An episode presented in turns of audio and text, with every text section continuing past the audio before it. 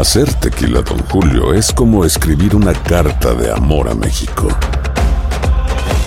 Beber tequila, Don Julio, es como declarar ese amor al mundo entero. Don Julio es el tequila de lujo original, hecho con la misma pasión que recorre las raíces de nuestro país. Porque si no es por amor, ¿para qué?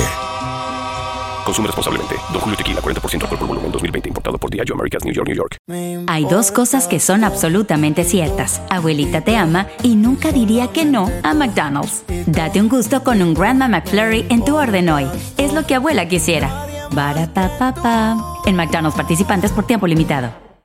Aloha mamá. Sorry por responder hasta ahora. Estuve toda la tarde con mi unidad arreglando un helicóptero Black Hawk. Hawái es increíble. Luego te cuento más. Te quiero. Be All You Can Be, visitando goarmy.com diagonal español.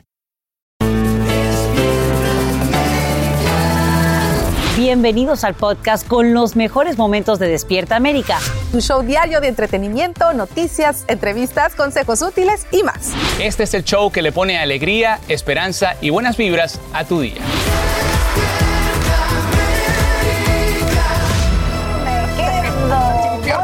Buenos días, familia querida, ya de regreso en casa. Thank you, thank you, thank you. Hoy es martes. Ay, gracias, igual todas. 26 de julio. Y como siempre, ¿verdad? Les agradecemos su sintonía, les agradecemos que amanezcan aquí con nosotros en Despierta América. Aquí estamos felices de la vida. Mi Maite Interior, bienvenida a tu casa. Pues ya que. Esta es mi casa y feliz de estar aquí de regreso después de un viajecito a Honduras, pero bueno, siempre con la responsabilidad de informarlos y feliz aquí. Bueno, pues de la mano de Maite les tenemos la mejor información y además el entretenimiento. Hoy van a ver una conversación que tuve con Diego Luna. Ay, estoy súper emocionada por ver eso. Por ahí me contó un pajarito, Carla, que te reveló, te habló hasta de sus miedos, pero eso lo vamos a ver más adelante, ¿no? De sus miedos, de sus hijos y todo lo demás. Por ahora, vamos a empezar directamente con las noticias con nuestra Mighty. Muchísimas gracias. Y precisamente vamos a hablar que esta mañana hay mucho calor extremo y esto impacta a gran parte del país y aumentan drásticamente los riesgos de incendios forestales, tal como está ocurriendo ahorita mismo en Dallas, Texas, en donde las llamas causan estragos en una comunidad quemando decenas de casas. Y en California, escuchen bien, el fuego Oak acaba de convertirse convertirse en el más grande del estado en lo que va del año. En vivo desde Los Ángeles, Socorro Cruz nos tiene los últimos detalles. Muy buenos días, Socorro, te escuchamos. ¿Qué tal, Maite? ¿Cómo estás? Muy buenos días, muy buenos días para toda nuestra audiencia. Pues estamos definitivamente viendo una sequía excepcional, como lo dices, y una ola de calor en todo el país al nivel más alto. Imagínate que los científicos dicen que no se había registrado estas temperaturas y sequías que son las que provocan en gran parte los incendios en 1200 años. Y lo vemos aquí en California. En 24 horas se unieron 500 bomberos más para combatir el fuego Oak. Ya son 3000 elementos que no paran para controlar las llamas que han devorado ya a 21 estructuras y más de 17.300 acres. Las órdenes de evacuación, Maite, continúan hasta este momento. Ya son 6.000 los que han tenido que abandonar sus hogares, pero hoy las autoridades se sienten mucho más optimistas. Dicen que tienen controlado el fuego ya en un 16% y que las llamas se empiezan a mover lejos de las zonas pobladas hacia las montañas, pero bueno, este no es el único fuego, tú lo estabas diciendo. En Texas, por ejemplo, en cuestión de horas, un incendio de maleza se propagó rápidamente, destruyendo pues dos docenas de casas y dañando 15 más. Las temperaturas en ese momento, del momento del incendio, eran de 104 grados Fahrenheit. ¿Qué te parece, Maite? Pues estamos muy al pendiente de todo eso, pero Socorro, a este momento, ¿qué planes tiene el gobierno para esta situación y este calor extremo? Sí, mira, la administración Biden está pues considerando definitivamente esto en una eh, emergencia nacional, estas condiciones climáticas que como decimos provocan incendios descontrolados. Y a partir de mañana estará vigente la página web hit.gov, hit.gov, un nuevo sitio que proporcionará información y herramientas para mejorar pues las estrategias federales, estatales y también locales y para reducir los impactos del calor en los seres humanos estos impactos de calor extremos que eh, ocasionan inclusive la muerte, la economía y la infraestructura. Así que esa es la información, eso es lo que está planeando el gobierno. Estemos muy pendientes y por favor las personas que trabajan al aire libre beban mucha agua. Soy Socorro Cruz, vuelvo contigo. Muchísimas gracias, Socorro. hip.gov es el sitio web donde pueden encontrar toda esa información y las últimas actualidades respecto a este tema. Y miren, después de sembrar el pánico en el aeropuerto Love Field de Dallas, una mujer está bajo arresto luego de disparar hacia el techo de una terminal aérea, provocando que la gente corriera y se refugiara aterrorizada. La sospechosa fue detenida luego de resultar herida por la bala de un agente. Los detalles de este incidente los tiene en vivo Eli Angélica González. Eli, ¿quién es esta sospechosa y qué dicen las autoridades? ¡Qué caos! De inmediato te voy a contar. Se llama Portia Odufuwa, una mujer de 37 años, quien fue dejada en el terminal aéreo cerca del mostrador de la aerolínea Southwest. Entró al baño y luego salió vistiendo un jury, un suéter con capucha. Inmediatamente, según reportan las autoridades, comenzó a disparar, no a la gente, sino al techo, generando caos entre el personal y los pasajeros que corrían a resguardarse aterrorizados, por supuesto, entre las maletas y los asientos. Es entonces cuando la policía enfrenta a la sospechosa disparándole directo a sus extremidades inferiores para neutralizarla. Esto decía el vocero de la policía y también un testigo del hecho. No sabemos si estaba apuntando la, arma, pero sabemos que a un, algún, un punto la disparó en el aire, ah, pero nadie, nadie estaba herido. Pero el oficial que estaba ahí cuando produjo la arma, ah, él disparó ah, a la sospechosa. Empezó a gritar, a correr, desesperado. Me pucharon hacia dentro del baño, una señora con su bebé y otra embarazada. Y nada más oía los gritos de la gente. Qué susto. Como era de esperarse, durante el tiroteo se ordenó un cierre preventivo del aeropuerto y una parada temporal de los vuelos hasta que la situación estuviera bajo control. Se canceló el 13% de los vuelos de salida y el 15% de los que debían aterrizar allí en el Love Field. Esta es una investigación activa, como saben. Hasta ahora se desconocen los motivos por el cual la mujer disparó, pero están trabajando con el FBI para descubrirlo. Lo que sí es resaltante es que a diferencia de los distintos tiroteos que hemos reportado con más frecuencia de lo que quisiéramos en los últimos días, esta vez no se trata de un tirador, sino de una mujer la que abrió fuego de forma indiscriminada en un lugar público, algo que realmente es poco común tomando en cuenta los últimos eventos. Sin embargo, Portia Odufuwa ya había sido arrestada en 2019 por robar un banco, pero los cargos fueron retirados posteriormente y la investigación continúa, pero esto es atípico, sin duda atípico siendo una mujer. Ahora, afortunadamente nadie resultó herido, pero el susto que pasaron todas estas personas, de verdad, imagínate estar en ese lugar, en ese momento. Qué, qué horrible. Gracias, Eli. Con mucho gusto. Muchas gracias. Bueno, con más información, imagínense esto. Amanece fuera de su cargo la directora de la Escuela Primaria de Ubalde, donde 19 estudiantes y dos meses fueron asesinados. A partir de ahora, Mandy Gutiérrez permanece bajo licencia administrativa con derecho a sueldo. Lo que poco se entiende, nadie entiende, es por qué autoridades no terminan de suspender definitivamente al jefe de la policía, Pita Redondo, tras su polémica inacción durante la masacre. Y a esta hora hay muy buenas noticias sobre la salud del presidente Biden. Los síntomas de COVID se han resuelto casi por completo y solo tiene algo de congestión nasal y una mínima ronquera, así lo indicó su médico, Kevin O'Connor quien detalla que la presión arterial del mandatario, la frecuencia respiratoria y la temperatura corporal siguen siendo normales. El mismo presidente publicó esta foto junto a su perro Commander y dice que es su mejor compañero de trabajo, especialmente en este momento, pues se sabe que el presidente sigue trabajando aislado desde la Casa Blanca. Me gustó la foto con el, con el pastor alemán, con Commander ahí al lado sentado. Se ve muy bien. Estoy de acuerdo, los perros son los mejores amigos de, uno, sobre todo en estas situaciones, cuando uno está enfermo, ¿verdad? Efectivamente. Bueno, vámonos con noticias del entretenimiento. Mueren dos grandes. Así es, Carla, muchachos, familia, Hollywood está de luto porque mueren dos grandes de sus actores. El primero de ellos es David Warner, si no lo recuerda, es el villano de la película Titanic. Él murió a los 80 años de edad a consecuencia del cáncer. El actor se dedicó a 60 años de actuación y bueno, su familia dio a conocer la noticia a través de un comunicado que durante los últimos 18 meses se enfrentó a su diagnóstico con su característica elegancia y dignidad. Y también conocemos sobre la muerte a los 83 años del actor Paul Sorvino. Él fue estrella de la película ganadora del Oscar Goodfellas.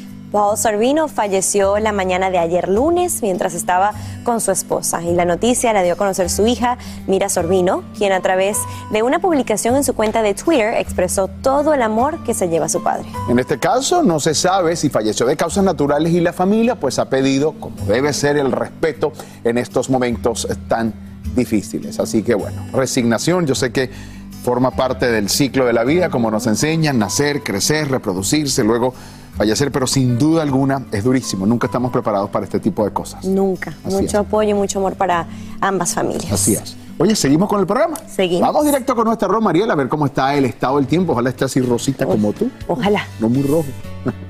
Un poquito más oscurito por aquí.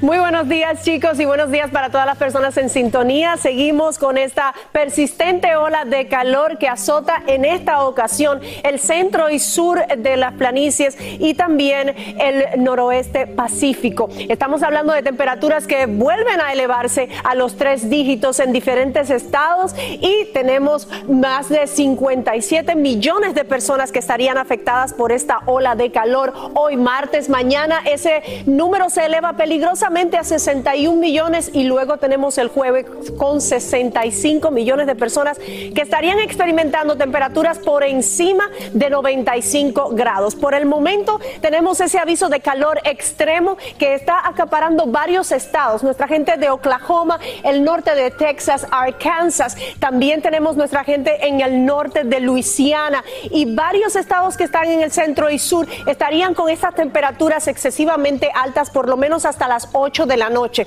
Nos vamos un poco más al noroeste y vemos que también tenemos aquí aviso por calor extremo hasta las 11 de la noche, pero del viernes, lo cual indica que durante el resto de la semana esta zona tiene que estar bien preparada para enfrentar, enfrentar este calor. ¿Y por qué se está dando eso? Pues tenemos dos sistemas de alta presión que están dominando cada uno de ellos, de ellos dos áreas distintas y por eso tenemos esta ola de calor que todavía persiste, llegando a esos tres dígitos, tal y como les mencioné en principio. 103 para Dallas, 104 Austin y Oklahoma 104 al igual, pero si vamos un poquito más hacia el oeste, vemos que Seattle estaría en 94 grados, Portland 101 ah, grados. Por lo tanto, tenemos que tomar medidas porque a pesar del calor, tenemos también una actividad de lluvia insistente en nuestro país.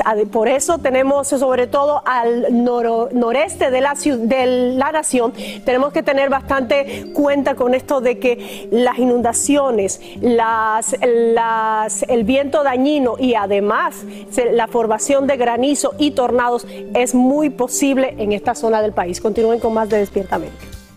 Aloha mamá. Sorry por responder hasta ahora. Estuve toda la tarde con mi unidad arreglando un helicóptero Black Hawk. Hawái es increíble. Luego te cuento más. Te quiero. Be All You Can Be, visitando goarmy.com diagonal español. Hacer tequila, don Julio, es como escribir una carta de amor a México. Beber tequila, don Julio, es como declarar ese amor al mundo entero. Don Julio es el tequila de lujo original hecho con la misma pasión que recorre las raíces de nuestro país.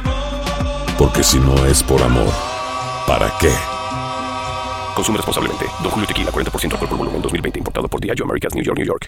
¡Gabriel Soto! ¡Chiquinquirá! Esto es Cero Ruido VIP. Tus artistas favoritos participan en este juego donde no pueden hacer ruido. Yo soy bien competitivo. ¿Te habían invitado alguna vez a un programa a no hacer ruido? No. Te enfrentarás al ruidómetro con cientos de micrófonos que están listos para detectar hasta el más mínimo de tus movimientos. Hacer silencio te hará ganar miles de dólares. Cero Ruido VIP. Gran estreno el domingo 9 de junio a las 7 por Univisión. Hola, yo soy Carla Martínez. Estás escuchando el podcast de Despierta América. Oigan, se pone bueno el cachetón. Se pone bueno el cachetón del billete. Me gusta eso. Así decimos en México, el chisme cachetón. cachetón. Es que se acuerdan ayer que hablamos de Elon Musk que provocó esta supuesta infidelidad. Bueno, pues así de plano, Elon Musk niega haber tenido un romance, un affair con la esposa del cofundador de Google. Esto luego de que el artículo publicado por The Wall Street Journal que aseguraba que la pareja se había divorciado luego de tres años de matrimonio por una infidelidad eh, de esta esposa, de la esposa del eh, amigo de Google, con el dueño de Tesla. Imagínense, ya lo negó. Bueno, a través de un tweet, Elon Musk aclaró que solo ha visto a Nicole Shanahan dos veces en tres años y en un plan nada romántico. Incluso dijo que estuvo de fiesta hace unos días con el cofundador de Google y hasta llegó a hacer otra confesión que ni siquiera ha tenido relaciones sexuales en muchos tiempos. Dinos cómo te sientes. Too much information, ¿no? Oh, my God. Too much information, ¿no? Sí. Así que quedó aclarado. Bueno, es que también Elon Musk pone cada cosa en Twitter que yo no sé si es verdad o mentira. mío, Actualmente. Shanahan y el cofundador de Google anunciaron su divorcio citando diferencias irreconciliables. De que se separan, se separan. De que fue por la infidelidad, pues quién sabe. Bueno, Pero Elon Musk poniendo esas cosas Bueno, medio quizá, raro, quizá de verdad no tiene relaciones en hace mucho tiempo. Recuerden que los hijos que ha tenido ha sido por eh, vientre de alquiler. si Ya no- sé, si no pero como que ¿para ¿no? qué lo pones en Twitter eso? No, yo sé, yo sé, es demasiada información. Pero digo, a lo mejor ya dijo, para dejarles claro, a las pruebas me remito, hace mucho no tengo relaciones. Pero entonces debería de salir el tipo de Google o, o- o la, o Habrá la que preguntarle chica. Shanahan Habrá que pues, preguntarle. diciendo que no me no, no se embarre, ¿no? O sea, tú quieres seguir con el problema. Es el hombre más rico del mundo. Tú dime si no es impresionante que sea el hombre más rico del mundo con una infidelidad. Pues sí está fuerte la nota, ¿no?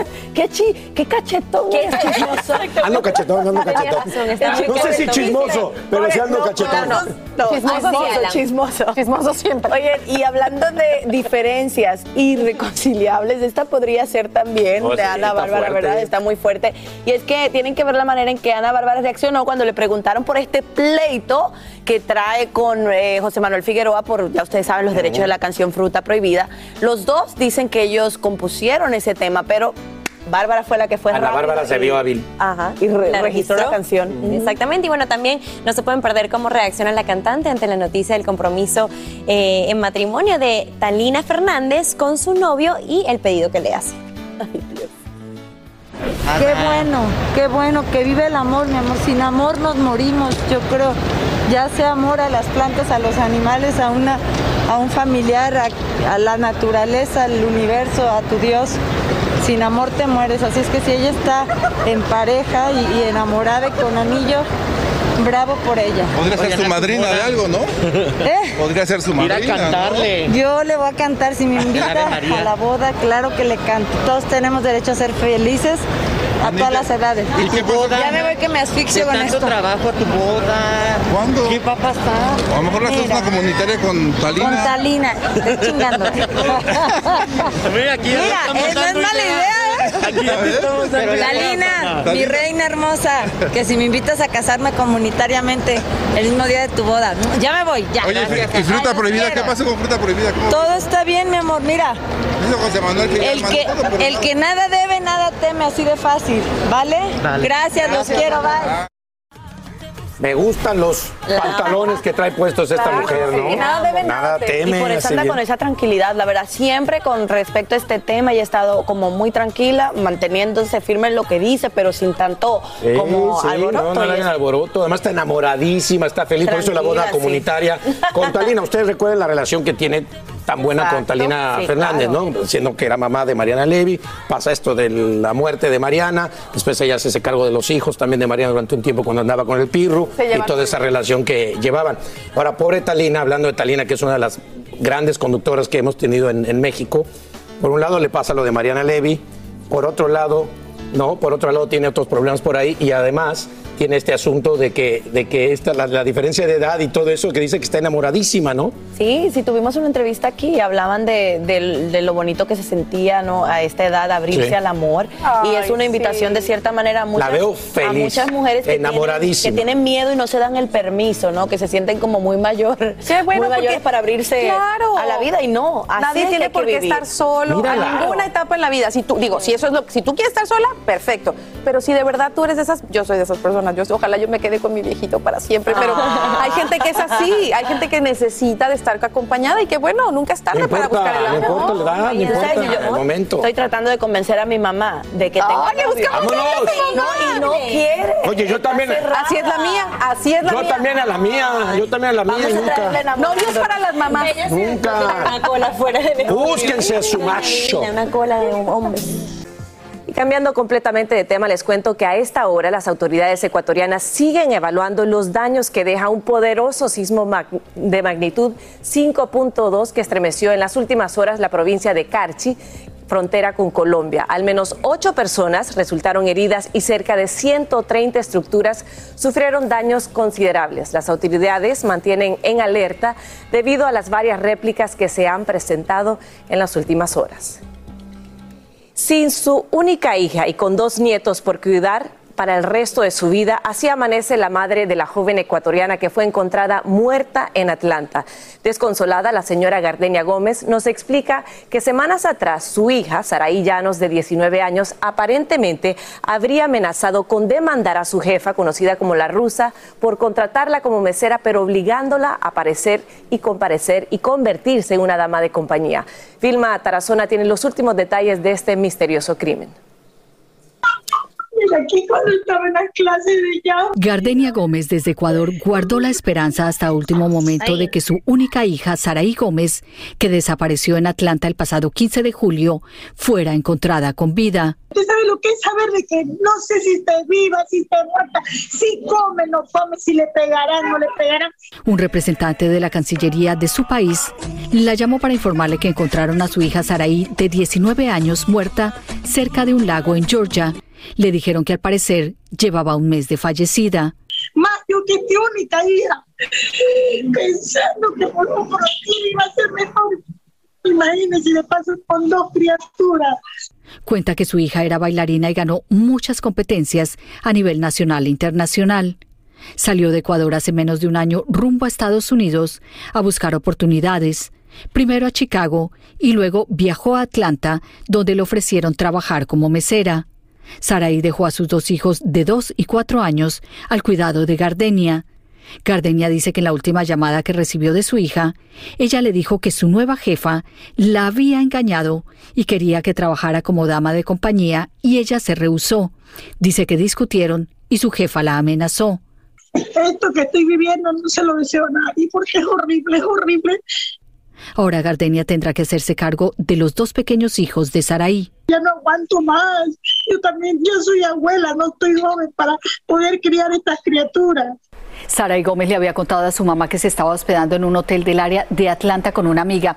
Fue el último lugar de donde la vieron salir. En la habitación solo encontraron su pasaporte. Las huellas dactilares en ese documento habrían ayudado a identificar su cuerpo. Regreso contigo. Muchísimas gracias, Vilma. Estaremos muy al pendiente y mucha fuerza para esa señora y esos hijitos que quedaron sin una madre.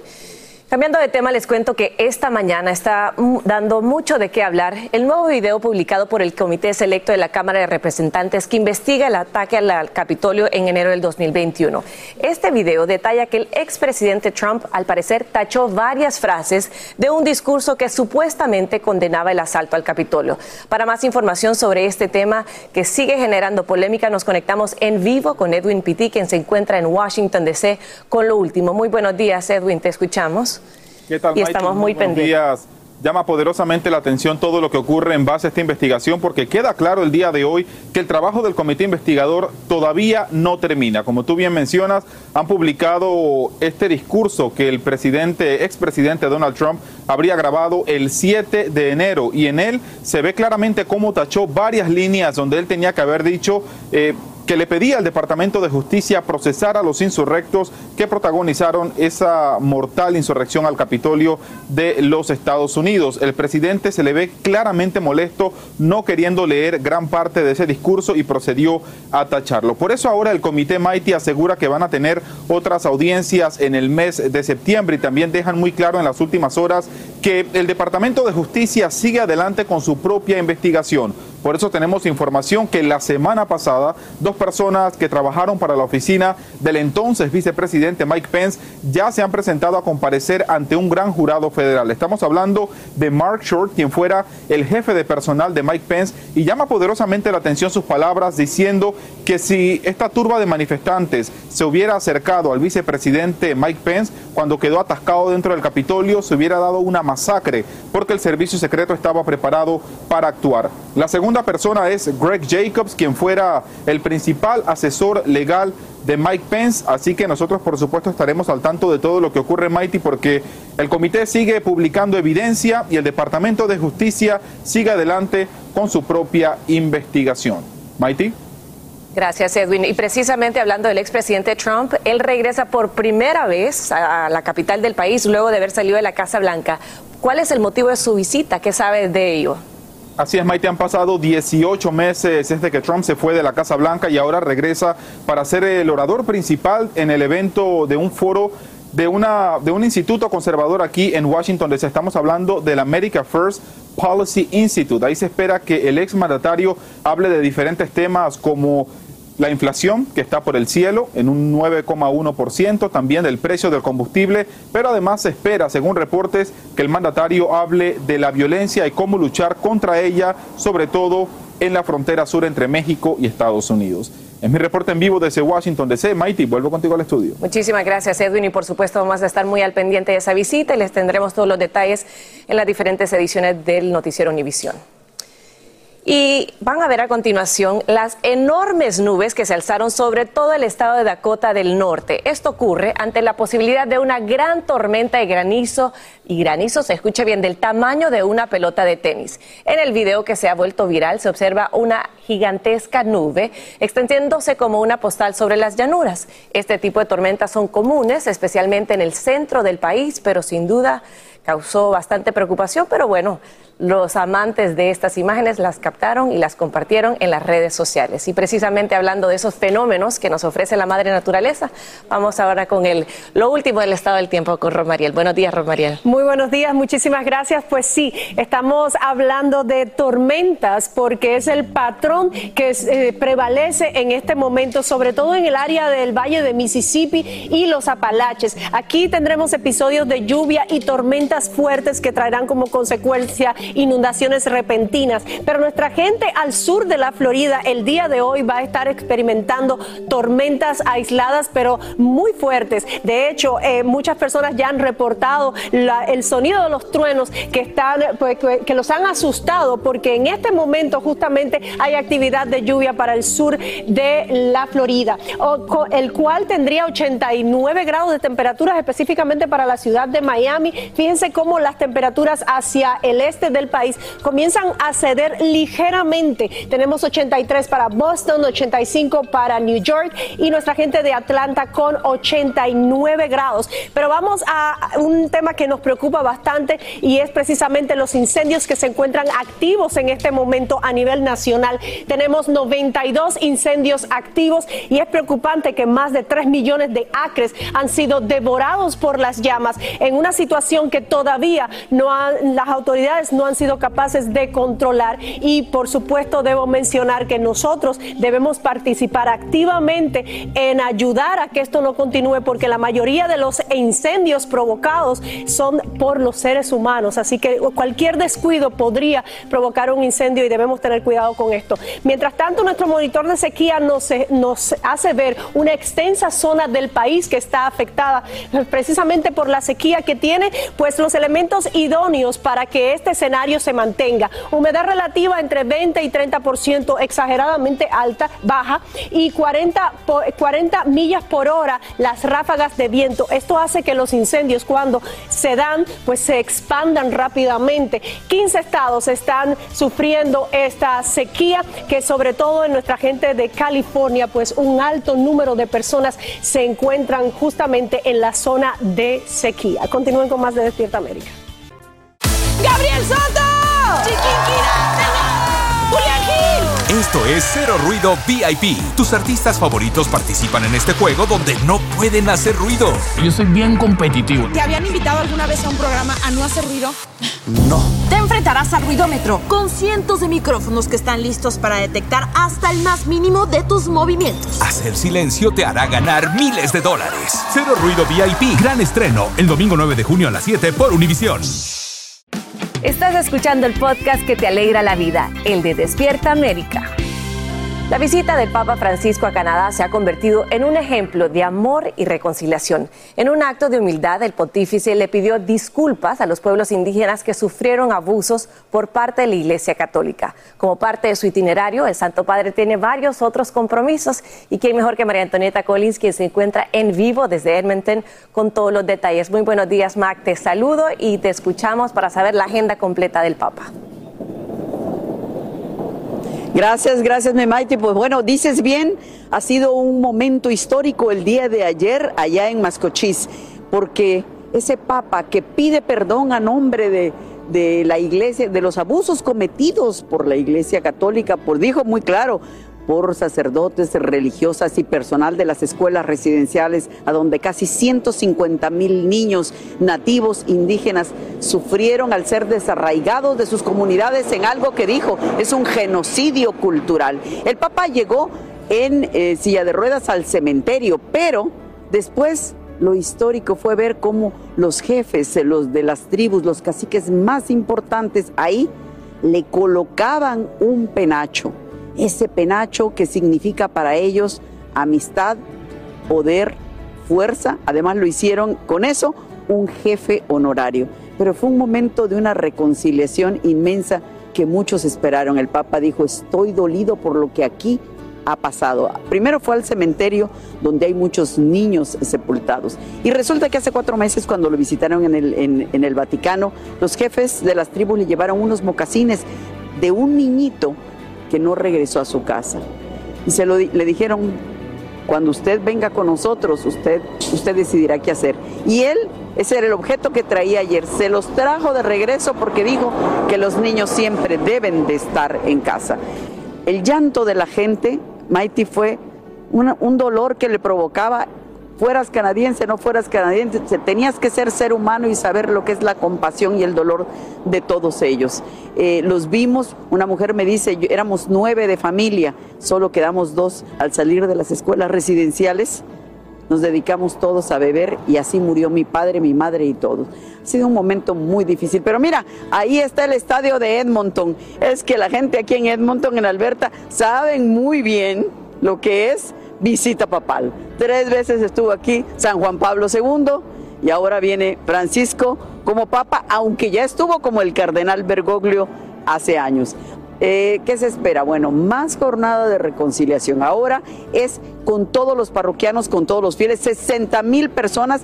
Ya el centro de alrededor, el perímetro alrededor del estadio de Edmonton está acordonado. No puede circular nadie, solo vehículos públicos muy vigilados y muy específicos transportarán a la gente. Los demás tienen que entrar y van a ser uno a uno revisados profundamente. Es un evento público del que la gente en Edmonton espera mucho. Le decía yo a unos mexicanos y ustedes que esperan, dice, bueno, ya sabe usted, tenemos cultura de papa, queremos venir a, saludar al papa, darle la bienvenida, pero también a pedirle perdón a Dios por todo lo que haya sucedido. Así que esto es lo que nos está pasando en Edmonton hoy. Hay otro evento por la tarde, va a Lake Santan donde no sucedió una tragedia, pero donde se convergen todas las religiones a orar. Es un sitio de paz y el Papa va a ir ahí esta tarde a orar. Claro. Claro, y por supuesto, María Antonieta, tú estarás ahí para traernos todos los detalles. Sabemos que estará el día de hoy y mañana, pero también el resto de la semana visitará Canadá. ¿Qué otras ciudades espera ya la llegada de este pontífice? Mira, mañana ya partimos hacia Quebec, el día de mañana y empiezan eh, pues todos los actos en Quebec. Y el viernes, la última etapa, el viernes, es en un sitio muy especial, se llama Equalit. Equalit es el territorio de los inuits. Eh, muchos los conocemos como, eh, ahí viven esquimales. Me dicen que aquí no es una palabra muy propia para designarlos pero es una parte muy al norte y ya de ahí emprenderemos el regreso el viernes desde Iqualit al Vaticano. Vamos directos hacia Roma. Pero bueno, nos queda Edmonton, mañana Quebec, pasado mañana Quebec y el viernes nos vamos para Iqualit y de ahí a Roma.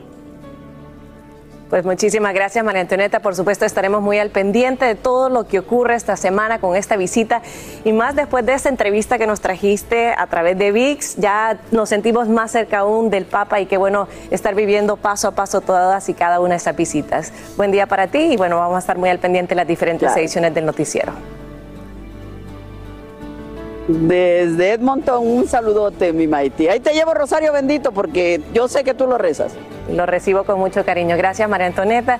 Y bueno, ya sabe, pendiente a toda esta gran cobertura. Y si no lo ha hecho, le invito a que vea esta entrevista exclusiva que tuvo María Antonieta Collins con el Papa Francisco en Roma. La puede ver en VIX, eh, on demand. Ahí está, más de una hora completa donde se va a regocijar de escucharlo hablar como nunca. ¡Gabriel Soto! ¡Chiquinquirá! Esto es Cero Ruido VIP. Tus artistas favoritos participan en este juego donde no pueden hacer ruido. Yo soy bien competitivo. ¿Te habían invitado alguna vez a un programa a no hacer ruido?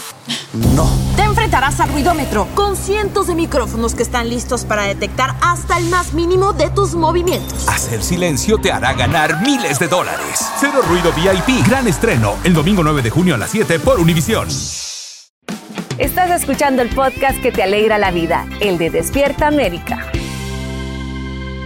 Atención, atención, atención. Si está tratando de perder peso, no está solo. Según un estudio revelado por la revista Time, escuche bien, el 49% de los estadounidenses tratan de perder unas libritas, pero ¿cómo lograrlo desde casa y sin gastar mucho dinero? Para hablar del tema, invitamos al doctor Daniel Campos, él es especialista en estética y antienvejecimiento. Bienvenido, doctor. Qué bueno que está con nosotros. Un placer estar aquí. Gracias, doctor. Vamos a comenzar con esas técnicas utilizadas sobre todo por los famosos para que puedan perder peso. Los famosos y los no famosos. Y una de esas que están de moda y con mucha razón es el ayuno intermitente. El ayuno intermitente hace tantas cosas por nuestro cuerpo y más que una dieta es un protocolo para alimentarnos correctamente y hacer que nuestro cuerpo funcione mejor. Es un estilo de vida, yo lo he dicho hace mucho tiempo, yo comencé a hacer esta técnica hace unos tres años atrás y honestamente a mí me funcionó perfecto, es un estilo de vida que de verdad me encanta, yo pude eh, de alguna manera comenzar todo este mi proceso de eh, comer sano, estar en movimiento y todo esto, también añadiendo por supuesto el ayuno intermitente. Ahí estaba, estaba- ah, mire, ahí estaba yo con 240 y pico, 50 libras y poco a poco ha ido mi transformación, ahí la ven completamente, es increíble y sé que usted también tiene un caso... Así es. Bueno, yo personalmente también lo he hecho.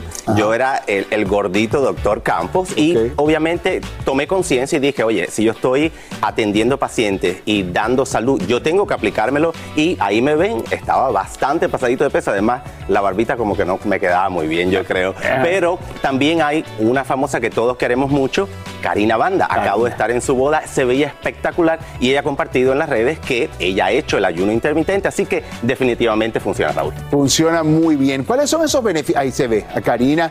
Poco a poco vamos a ir descubriendo. Miren qué, qué bella, qué tal está. Doctor, ¿cuáles son los beneficios del ayuno intermitente? Mira, el ayuno intermitente hace algo con nuestro cuerpo que, que es maravilloso. Cuando uno se da cuenta que el azúcar sube, comemos el azúcar sube, luego baja y no le damos chance a que ese azúcar se consuma con- y le ponemos más y más. Y cuando ayuda- ayunamos, damos chance a que el cuerpo haga el ciclo completo, que no solamente incluye usar ese azúcar y guardar un poquito de ella, pero también regenerar las células del cuerpo y detoxificarnos. Entonces, eso es algo que hace no solamente que perdamos peso y que nos veamos esbeltos, sino también que nuestro cuerpo funcione mejor, es salud. Hay varios protocolos, entre ellos 16-8, es estar 16 horas sin comer, 8 comiendo, pero la alimentación dentro de esos 8 debe ser una alimentación sana y balanceada. Hay aplicaciones que nos pueden ayudar a seguir el protocolo del ayuno intermitente. ¿Cuáles son? Absolutamente. Yo uso una que se llama Fastic, es gratis y lo que me gusta es que me da recordatorios de tomar agua, me da incentivo, lo hiciste muy bien y ahí te va dando una meta a seguir según tu, eh, tu meta. O sea, todo el mundo quiere, hay gente que quiere bajar 10 libras, otros que necesitan bajar más y según lo que tú quieras bajar, tu estatura y tu peso actual te acomoda y te da ese incentivo. Usted usa Fastic, pero también está Zero, está Clear y está Bora. Son esas plataformas, todas esas aplicaciones que puede encontrar. Oiga, me, me llamó mucho la atención cuando mi productora me dice, no Raúl, también hay una técnica que tiene que ver con la postura del cuerpo que te ayuda. Así es. Fíjate, a veces nos olvidamos que la postura es parte de vernos también esbelto y más delgado. ¿Por qué? Porque cuando estamos con una postura Encorvados, incorrecta, número, así. exacto, número uno, no nos vemos bien. Número dos, la pancita sale y los músculos abdominales se debilitan. Entonces, para eso hay ciertas técnicas, obviamente, acordarnos de estar esbelto, pero también tenemos cosas como esta, muy sencillas, que la podemos hacer en casa. y que Vamos a llamar al Chef Jisoo para que el Chef Jisoo aquí venga y el, y doctor nos, nos... Venga, venga, venga, mi chef, venga. que justamente me ha estado Así es. últimamente. A ver, doctor. Así es, fíjate, si siéntate en el piso con las piernas flexionadas. Eh, así, recogidas. Perfecto. Y te vas a poner esta justo sobre en el centro. Ok, de la creo que deberíamos hacerlo. ¿Al revés, así? ¿O ahí está bien? Así, pero De side. ¿Está bien así? Yendo para acá, Vamos a ponerlo. exactamente. Ahí. exactamente, Epa, ahí para está bien. Ahí, para Ahí. que no te dañes la columna y, Y entonces- te vas deslizando hacia arriba. Cuando Ah. lo haces hacia abajo no, porque te puedes lastimar. Más del medio hacia- hacia arriba. Exactamente. Ahí. Vas a sentir que te traquea la espalda y eso, exacto, eso te va a ayudar a estirar la columna y te vas a mantener con una postura eh, erguida y excelente. Bueno, aunque él, él tiene tremenda buena postura, así que... Últimamente con estos dolorcitos de espalda sí me encorvo un poco. Claro, Bueno, es que, y además las posiciones en la computadora, etcétera. Ahí, perfecto. ¿Está bien ahí, doctor? Muy bien. Listo. Y esto Muy es. bien, Gis, usted sígalo haciendo ahí para que se siga. Me la llevo para la casa, ¿no? ¿O esta es mía ya? Te la presto. Ah, bueno, prestada. Doctor, regálesela. Doctor, regálesela. descuentico por lo menos, doctor, hombre. Oiga, también veo todos estos instrumentos aquí. Veo que esto es madera pura y yo confieso Ah. que también he sido torturado en algún momento con estos instrumentos de madera. Sí, esto es una tortura que da placer, Raúl. final, ¿Por qué? sí. Porque esto es parte del drenaje linfático. A veces aso- asociamos el en- drenaje linfático con cirugías como, eh, por ejemplo, después de la cirugía bariátrica las personas se lo hacen, pero lo podemos hacer en casa, algo tan sencillo como esto. Lo podemos usar para estimular ese drenaje linfático y eso va a hacer que salgan las toxinas y que nos desinflamemos. Y también ayuda a tonificar en el abdomen el tono abdominal. Y esto es algo que es muy, muy económico y lo podemos hacer en casa sin necesidad de gastar un dineral. Bueno, mire, aquí para resumir hemos tenido una gran información para ustedes. Averigua acerca del ayuno intermitente, arregle su postura, es importante y por supuesto este tipo de tratamiento alternativo para el masaje linfático. El doctor de las estrellas. Un placer. Doctor Campos, siempre es un gusto verlo. Igualmente. Y cuando nos recibe allí en su consultorio la pasamos muy bien hasta con el cafecito que nos da. Muchísimas gracias. Así es.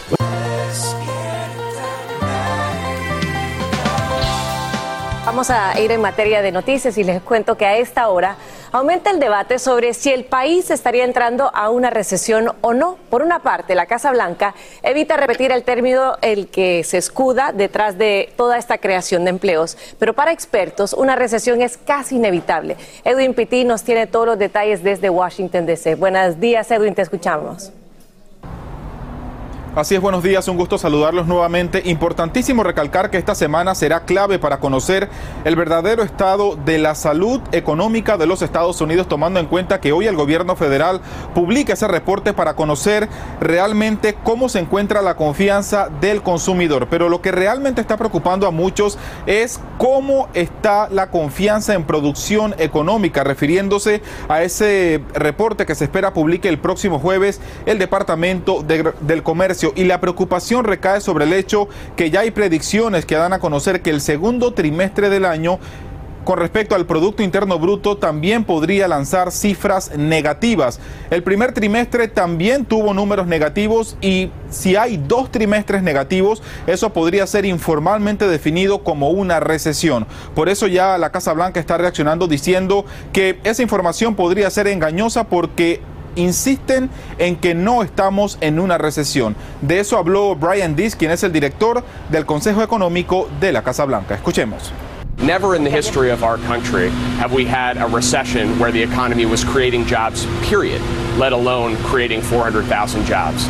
So those numbers are inherently backward looking. Por su lado, la secretaria del Tesoro Janet Yellen asegura que en efecto no estamos en una recesión, pero sí reconoce que hay una desaceleración en la economía de los Estados Unidos. Eso significa que el crecimiento económico se está dando, pero de una manera muy lenta y es menor a comparación a meses del año pasado. Pero ella asegura que esto sigue siendo algo positivo porque realmente para luchar contra la inflación, el crecimiento económico debe ser constante y sostenible diciendo de que lógicamente a pesar de que el crecimiento económico sea lento, no deja de ser algo positivo. Pero la expectativa, compañeros, sin duda alguna está en lo que ocurra mañana. Y por eso expertos dicen que la recesión va a llegar por dos puntos importantes. El primero es que ha bajado la capacidad de gasto de los norteamericanos y el segundo es que la Reserva Federal continúa aumentando la tasa de interés, lo que puede afectar lo que pagamos en cualquier tipo de préstamo. Ese anuncio se espera que se dé mañana miércoles y por supuesto la información se la tendremos aquí en Despierta América. Vuelvo con ustedes al estudio. Muchísimas gracias, Edwin. Estaremos pendientes de ese anuncio y como dicen los expertos, lo más importante ahora es, es apagar todas esas deudas que podamos tener por si viene esa posible recesión. Y hoy, señores, es martes de Mega Millions y la bolsa está llena, Híjole. llenísima de dólares para Que entregar sí a está una llena, está llenísima. El sorteo de esta noche ya supera los 800, 800 millones de dólares. Está entre los más altos rifados aquí en los Estados Unidos. Bueno, precisamente Peggy Carranza está en vivo desde Nueva York para hablarnos de esta fiebre de lotería que ya se siente en todo el país y además de un jefe, fíjense, que apostó en grande pensando en el bienestar de sus empleados. Peggy, buenos días. Cuéntanos esta historia y del furor que se vive. Así es, buenos días, ¿cómo están nosotros? Aprovechamos y ya compramos nuestro boleto y es que como lo dices, este acumulado es muy atractivo con 810 millones de dólares, el tercer mayor premio en la historia del Mega Millions. Y este acumulado es tal porque nadie ha ganado el premio gordo desde abril, estamos hablando de 28 sorteos consecutivos en los que no ha habido un ganador de este bote. Y como lo dices, el furor es tal que el presidente de una cadena de comida rápida de Racing Canes, él de hecho compró 50 mil boletos para sus empleados y ha dicho que si alguno gana este premio gordo lo repartirían entre todos. Por otra parte, déjame contarte que como ya sabes, el ganador puede recibir pagos anuales por más de 30 años o si no también puede recibir una suma total en efectivo de 470 millones de dólares. Eso sí, después de impuestos puede ser que queden menos de 300 millones de dólares. Sin embargo, veamos lo que nos dijo este jugador. Si me gano el Mega Million, yo creo que hasta con mi mamá dejo de hablar en esta vuelta. Me lleno de odio, humildemente hablando, pero realmente creo que iría a un departamento financiero que me asesoren porque es demasiado dinero. Y no hay que desanimarse, pero las probabilidades de ganar son una en más de 300 millones, pero no hay que desanimarse. Díganme qué harían ustedes con tanto dinero. ¿Eh? Ay, ay, ay. ¿Eh? De- de- la- de- ¿Qué no haríamos? Ah, hasta nada más de pensarlo. Tiembla. ¿Eh? ¿Vendrías a trabajar mañana? ¿Tú qué harías, Peggy?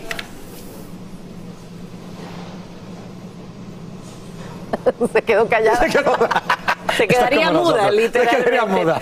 Peggy, muchísimas gracias. Y precisamente en este tema, miles de migrantes venezolanos iniciaron una caravana desde el sur de México con la esperanza de llegar juntos a la frontera con Estados Unidos.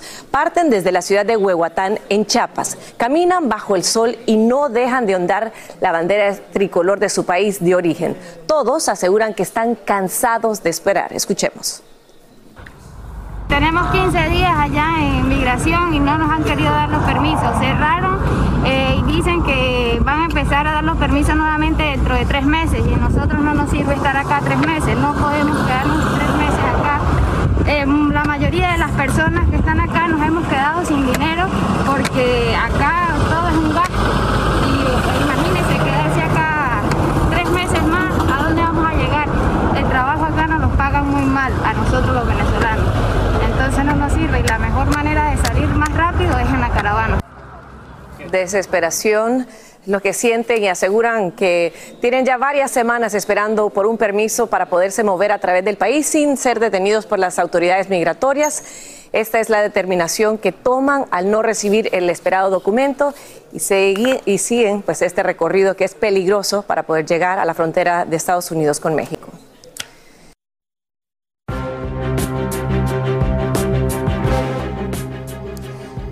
Hace instantes un helicóptero médico se estrelló contra las líneas eléctricas mientras respondía a un accidente en el condado de Butler en Ohio. Miren cómo quedó la aeronave entre hierros retorcidos y con el aspa incrustado en el piso. De los tres miembros de la tripulación, solo uno sufre lesiones de gravedad y es trasladado al hospital. La escena continúa activa y ahora mismo hay varias de las calles cerradas y las autoridades en la escena.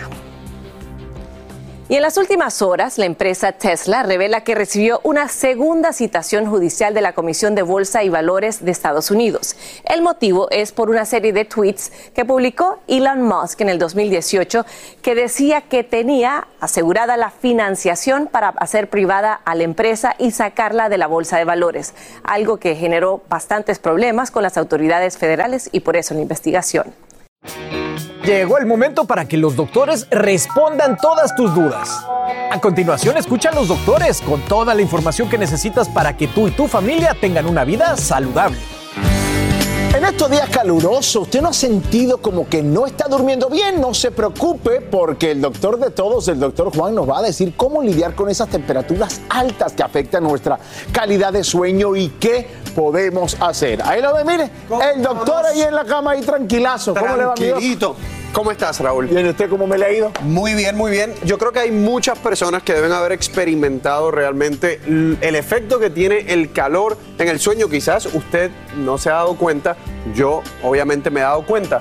Pero eh, lo que sucede, Raúl, es que cuando nosotros vamos a dormir, el cerebro nos ayuda a bajar la temperatura corporal unos cuantos grados, porque eso lo que hace es que se induzca el sueño.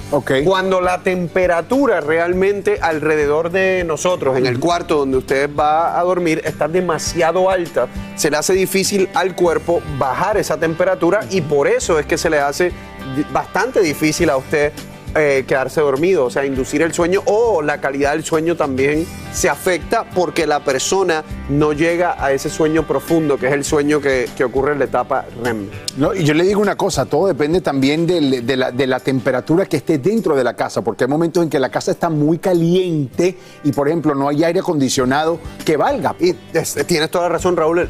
Yo te digo, hay varios días en las últimas semanas que con todo de aire acondicionado yo veía la temperatura en mi casa y estaba en- por encima de 75 grados. Es, es, es fuerte. ¿Qué podemos hacer entonces para dormir mejor en estos días que hace mucho calor, mi doc? Miren, tratar de mantener la casa con una temperatura baja, lo, lo más baja eh, posible. Otra de las cosas que pueden utilizar son sábanas livianas o ninguna, obviamente, para que ayudar a la temperatura del cuerpo a bajar. Trate de mantener las ventanas, cortinas cerradas, porque eso obviamente ayuda a que la luz solar no entre durante el día y que no eh, aumente la temperatura. Te puedes dar un bañito de, agua fría, obviamente, antes de irte a la cama. Y uno, uno que, que se me olvidó decirlo, no lo puse aquí, eh, dormir desnudo. Pero usted sabe que yo pensé en eso. No, esperen, esperen. ¿Tú pensaste en eso? Yo pensé en eso, soy muy honesto, pero recuerdo a mi padre, que para mí ha sido mi héroe toda la vida, y él decía que uno nunca debía dormir desnudo, doctor Juan. Porque por, por, por el pecado. No, a lo mejor. No está usted a colación, doctor. No, doctor. Doctor, tiene que ver con que si hay alguna emergencia, si hay alguna emergencia. Una emer- ya te entendí. Si hay una emergencia. Lo agarra uno eh, mostrando las miserias. Bueno, ya, ya, ya entendí, ya entendí. Pero hay estudios, pero hay estudios que demuestran también, aparte de bajar la temperatura, eh, las personas que duermen sin ropa es saludable también. Claro. Bueno, aquí estamos y aquí seguimos y llegó el momento de responder las preguntas de ustedes, nuestros televidentes. La primera pregunta la envía Lily Blondie. Dice, doctor, conozco a alguien con COVID que aún está en su casa aislado y tiene dos vacunas. No le dieron medicamentos a la clínica que asistió. ¿Los necesitaría después de cuántos días infectados? Su manager le exige que se presente a trabajar aún con COVID también. Por favor, ¿qué puede aconsejarle? Bueno, eh, lo primero que hay que recalcar de este caso es que el hecho de que tenga vacuna no quiere decir que no se puede infectar, número uno. Número dos, no todo el mundo necesita recibir algún tipo de medicamento. Realmente tenemos dos tratamientos solamente que, que sabemos que pueden eh, mejorar a ciertas personas con COVID. Los anticuerpos monoclonales que usualme- y, y el Paxlovid, que es el medicamento de Pfizer, usualmente... Que le están dando a Biden, by the way, que es el que está dando al presidente. Y de hecho, usualmente es para personas de alto riesgo. Quizás esto no es una persona de alto riesgo.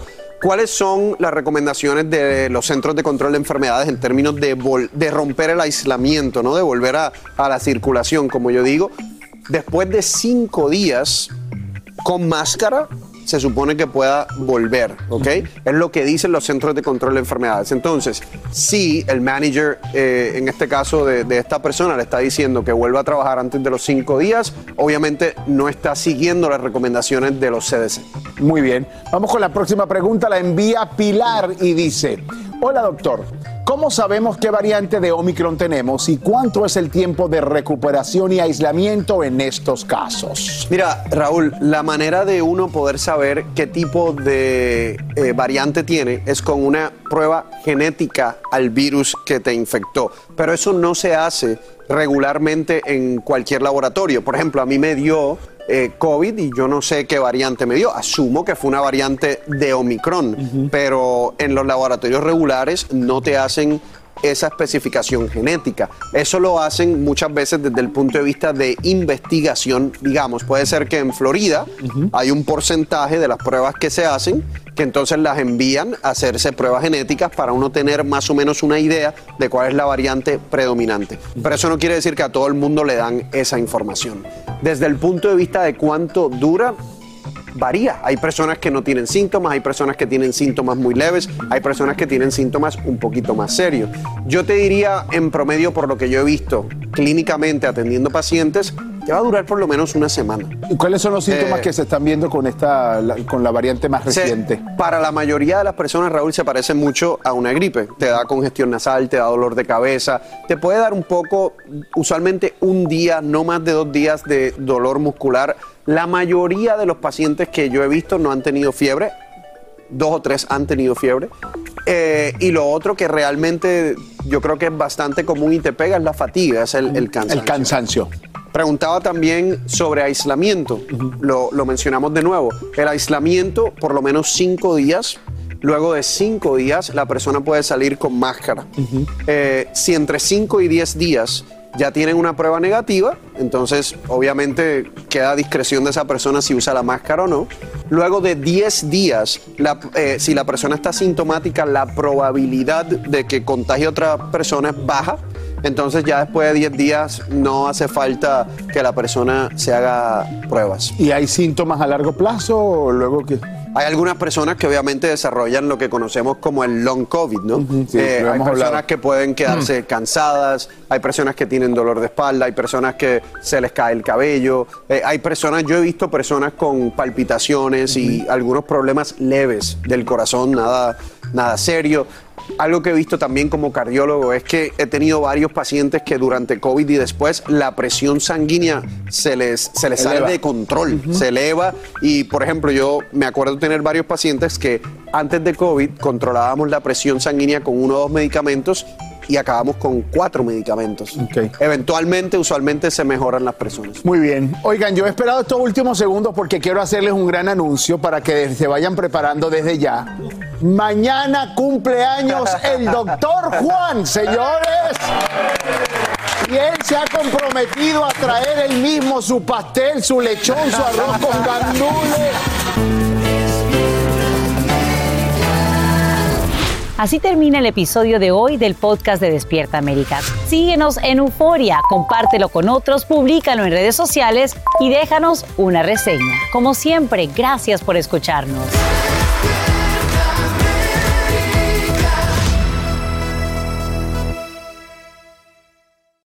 ¿Qué tal amigos? Soy Sandarti y quiero invitarlos a mi nuevo gran show llamado Cash, el peso del dinero. Yo seré el conductor. Aquí están sus cuatro posibles respuestas, pero tendré como capitanes a Doña Lucha y Albertano. Ustedes van a tener que jugar debajo de esas cajas. Si responden bien, no corren ningún peligro. Pero si llegan a fallar, quedarían inevitablemente aplastados. El nuevo Game Show. Cash, el peso del dinero. A partir del domingo 9 de junio a las 8. Por Univisión.